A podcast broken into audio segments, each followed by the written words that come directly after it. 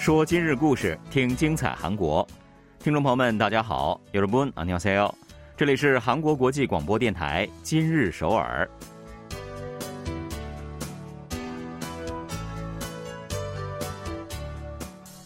聚焦今日首尔，体会当下韩国。让我们带您走遍韩国的每个角落。让我们把最真实的韩国送到您的耳边。 各位听众，大家好，我是主持人朴龙军，我是主持人婉玲，非常高兴跟大家相会在今日首尔了。嗯，那国宝之一崇礼门呢，临近平民市场南大门市场啊，算是首尔乃至整个韩国主要的地标之一了吧？那偶尔呢，外出经过崇礼门的时候，可能还会。自不自觉的就多看一眼，没错。其实就这个地理位置而言啊，崇礼门的交通还是很方便的。可是尽管如此啊，如果有外国朋友们到访韩国，让我对崇礼门简单的介绍一下的话，哎，我还真的不知道该从何而说呢。也是，不仅仅是我们啊，对于崇礼门的历史和价值并不十分了解的一般民众，还真的是不在少数。正是在大家的强烈呼声以及热切的要求之下呢。崇礼门免费解说项目时隔五年得以重启了，嗯，是个好消息。嗯，本月二十日，文化遗产厅工龄遗迹总部德寿宫管理所方面表示，十月二十二日至十一月十九日之间，每周六都将举行崇礼门免费讲解活动，凡是对此感兴趣的民众啊，都可以参与。也许呢，有听众朋友并不清楚啊，其实崇礼门解说项目呢，曾经一度运营到二零一七年的十二月。但是因为游客需求减少而一度中断了。近期呢，游客们对于崇礼门讲解方面的需求也是高涨，因此呢，在大家的要求之下，相关部门也决定重新开始了这一项事业。其实，任何一个名胜古迹或者是文化遗产啊，那如果是不清楚它的历史背景啊，还有文化价值，那我们最多哎，真的就是看热闹哈，就是看看这个视觉上表面的美。然而，如果是了解了相关背景之后啊，即使是同样的视角，也会有不同的感受。没错，那崇礼门解说项目呢，也是如此了。在解说员的讲解之下呢，游客们不仅可以欣赏到崇礼门建筑本身的美，而且呢，还能够了解。为什么崇礼门是在一九六二年被指定为一号国宝的，以及关于崇礼门的各种各样的历史了？嗯，由于目前呢依然是试运营期间，所以呢德寿宫管理所方面呢将积极调查游客们的需求，并且呢听取各方面的意见。日后呢会考虑将试运营的免费讲解项目呢转换为定期举行的正式项目。根据了解，试运营期间呢每次讲解有望聚集二十到三十名的游客。那目前呢，虽然是仅支持韩语一种语言，但如果说明年顺利的转换为定期项目的话，那还是有望进一步提供英语等其他语言的解说服务的。那到时候呢，外国朋友们就可以去听了。对，那免费讲解呢是每周六下午两点还有三点分两次进行的，每次呢大概是三十五分钟，而且啊还不需要提前预约，任何人都可以在现场就直接参与。是的，既然有这么好的机会呢。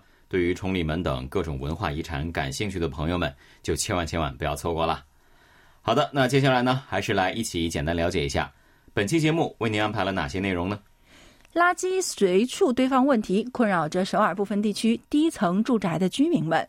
西大门区推出了巷子管理所事业，帮助居民改善周边环境，提高生活满意度。共享电动滑板车业界为了解决非法停放的问题，绞尽脑汁。不仅推广善良停车文化，结合老年人工作岗位事业，还积极开发人工智能无人驾驶技术。二零二二年卡塔尔世界杯进入倒计时，眼下无论是偶像组合还是一般民众，都将球衣作为时尚元素。大家究竟是为什么被球衣所深深吸引的呢？好的，马上就走进今天的今日首尔，带大家了解一下详细内容吧。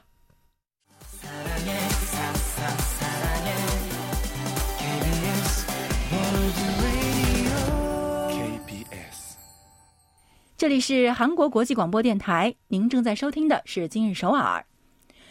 说起困扰首尔市低层住宅居民们的棘手问题啊，我相信除了这个停车问题以外呢，肯定还会想到垃圾这个大难题。没错，没错，居民们呢肯定都是希望自己家周边环境能够像公寓小区一样干净整洁啊。难道令大家头疼的这两大问题，这就没有任何的解决方法了吗？那肯定不是的。首尔西大门区天然洞以及中线洞开展的城市再生事业啊，就对垃圾问题提出了有效的解决对策。我们一起来了解一下。嗯，作为城市再生事业的一环呢，西大门区是在去年的十二月正式运营起永川巷子管理所。所谓的这个永川巷子管理所啊，它是可以看成是室内垃圾的排放点儿。你可以回收再利用垃圾，然后一般垃圾以及食物垃圾也都可以在这个空间去排放处理。嗯，永川巷子管理所它这个建筑呢一共是五层，那其中一层呢就是我们刚刚提到的垃圾排放点，二层呢是临时管理所，三层到五层是福利设施。这样子管理所的设计也是非常人性化的。那入口处呢设有坡道，方便那些腿脚不灵便。或者是使用步行辅助工具的人们使用，那多了这样的一个巷子管理所啊，那附近民众的生活究竟发生了哪些变化呢？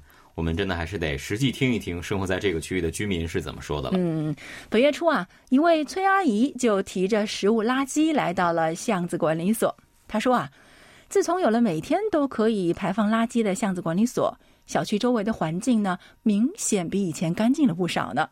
而过去有关垃圾排放的问题，居民之间没少发生争执。嗯，崔阿姨还说了啊，在家对可回收再利用的垃圾提前进行分类以后，然后拿到巷子管理所，这样的话呢，还减少了计量垃圾袋的使用啊，省了钱了。对，起初呢，他提着垃圾走到巷子管理所，难免会觉得有点麻烦啊，但是习惯了以后呢。前去扔垃圾的这三五分钟的路程呢，他就当做是遛弯散步了，可不是了。那另外一位独自生活的居民金先生透露说啊，自从有了巷子管理所，才第一次进行了垃圾分类。那之前呢，不管是哪一类垃圾啊，那比起分类排放，对他来说啊，最主要的目的就是赶紧从家里边丢出去。我觉得有这样意识的居民也是有不少吧。那金先生还说了啊。目前依然有个别地区的巷子里呢，能够看到居民们随手丢弃的垃圾。他每当看着这些垃圾的时候呢，他就希望，哎呀，这样的巷子管理所的事业可以快点普及一下了。那居民们对于该事业的满意度之高呢？通过天然中线城市再生资源中心的调查结果呢，也是可以得到确认的。那大概有五十多户参与的调查结果显示啊。受访者针对问卷调查中的各项都给出了满分十分中的九分以上。嗯，那其中呢，对于每天可以排放微生物分解食物垃圾袋的这个使用，以及巷子管理所运营管理等项目呢，受访者更是给出了九点七分，也就是非常满意的一个评价。哇，真的是很满意啊！看起来，那城市再生资源中心的相关人士表示啊。巷子管理所对于减少邻里间因为垃圾排放问题而产生的纠纷、改善居住环境以及扩散共同体文化等方面啊，都起到了积极的影响。是的，大家对于巷子管理所满意度如此之高，和巷子管理师们所扮演的重要角色是分不开的了。目前呢，是有四位管理师轮班对设施进行管理。并且呢，对正确的垃圾分类方法来加以宣传和推广。嗯，诸如此类的巷子管理所，在眼下的环境危机时代呢，也显得是非常重要了。嗯，那正因为如此啊，各位居民的参与和积极性就更重要了。那据了解，西大门区计划对于运营成果进行分析之后呢，判断日后是否在其他地区增设这些巷子管理所，以后呢，也许会进一步的扩大事业范围。这样一来，邻里间的摩擦少了不说，周围环境也干净了，垃圾的回收再利用率也一并提高了。这么多的好处，相信各位民众的生活满意度也会肯定跟着大幅提高的。好的，下面呢送给大家一首歌曲来休息一下，一起来听 Cheese 演唱的《Happy》。不要走开，马上回来。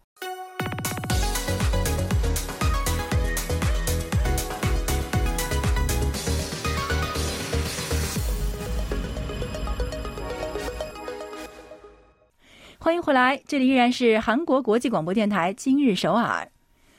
共享电动滑板车的问世啊，为短程移动者带去了便利，使短程交通工具的发展呢也进入了一个新的阶段，还减少了交通拥堵以及环境问题。嗯，说的没错啊，我就是受益者之一啊。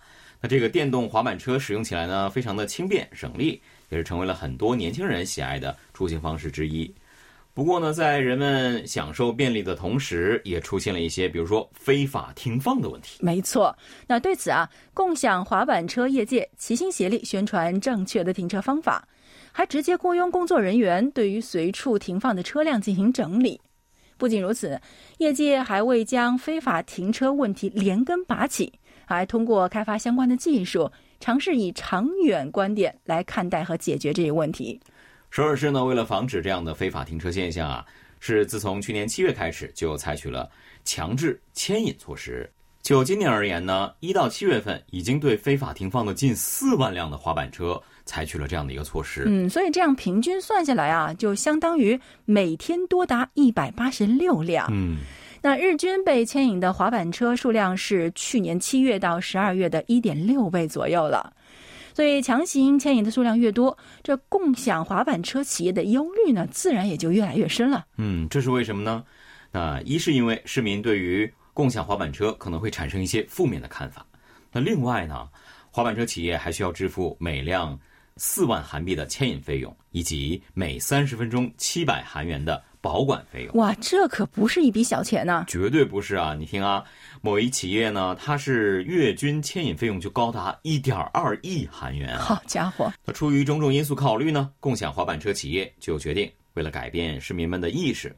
解决非法停车问题，采取实际的行动。嗯，其中有一家企业呢，就通过多种渠道，对于善良停车实践法进行宣传和推广。那具体就包括以四十五度的角度停放，以及啊尽量的去减少占用人行道空间啊，或者是禁止在住宅或者是商家的店铺进出口前停车等等的内容。是的，另外一家企业呢，则是从八月份开始打造了整理滑板车这样的一个运动啊。这个企业呢，为此雇佣了六位职员，一个多月的时间，仅在江南和瑞草区一带就整理了六千多辆的非法停放的车辆。嗯，还有一家企业呢，是将滑板车的整理事业跟创造老年人工作岗位相连接起来了，大力的推广正确的停车文化。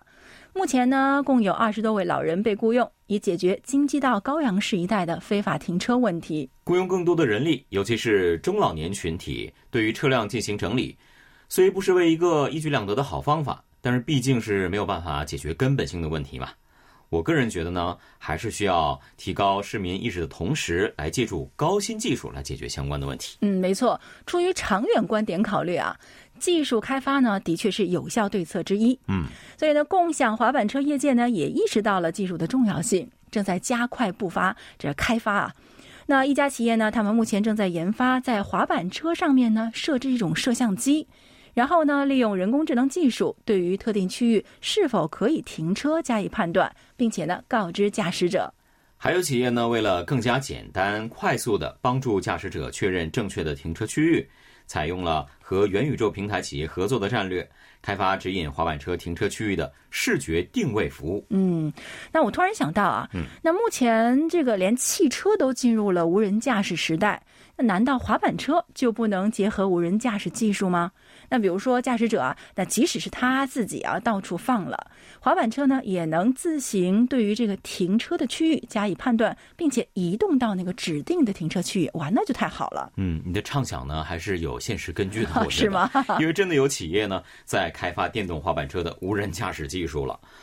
虽然不知道具体什么时候能够实现啊，但是像婉玲老师刚刚说的这一幕，我觉得应该是快要实现了。嗯，那就好了。那都说呢，这个等到技术可以百分百解决非法停车问题呢，是需要一些时日的。所以呢，我就觉得啊，在目前啊，最现实也是最有效的，也是最直接的方法，就是提高人们的市民意识了。没错，没错啊。那作为现代人已经非常常用的公共交通工具。我们在享受电动滑板车带来便利的同时呢，也是要掌握好它们的使用规则的。我们稍后继续。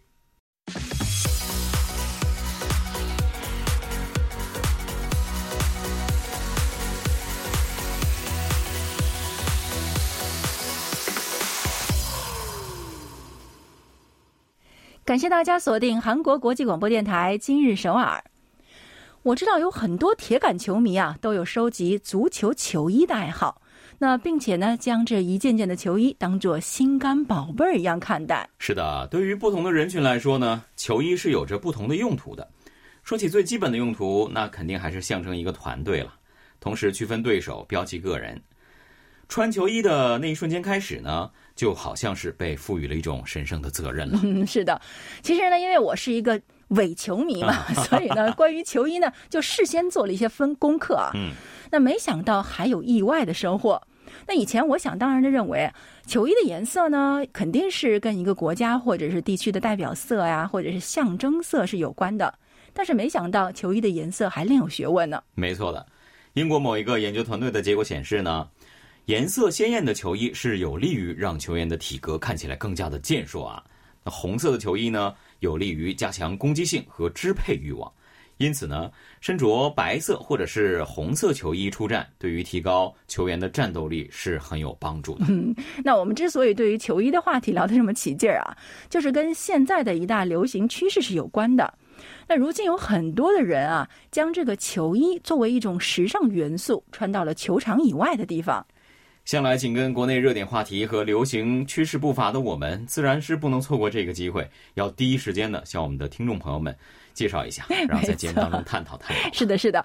那每到世界杯赛季呢，都不难发现身穿球衣外出的球迷们。嗯，今年的十一月二十日，二零二二年卡塔尔世界杯即将拉开大幕，所以在此影响之下啊。今年下半年公开的偶像组合的 MV 中啊，就有很多足球球衣元素的服装造型。是的，人气女团 BLACKPINK 近期推出的新歌的 MV 当中呢，成员 Jennie 就是身穿印有自己名字的曼联训练衣，惊艳亮相啊！在各大时尚品牌推出的新品中，也是不难发现。各种颇具热点的足球队服的元素。嗯，那么在足球场以外身穿球衣的人们，到底是为什么对球衣情有独钟的呢？有一位做音乐讲师的朋友说啊，起初身穿球衣呢是为了向自己喜爱的球员表示支持，但久而久之啊，球衣呢又成了他自己的又一个象征了。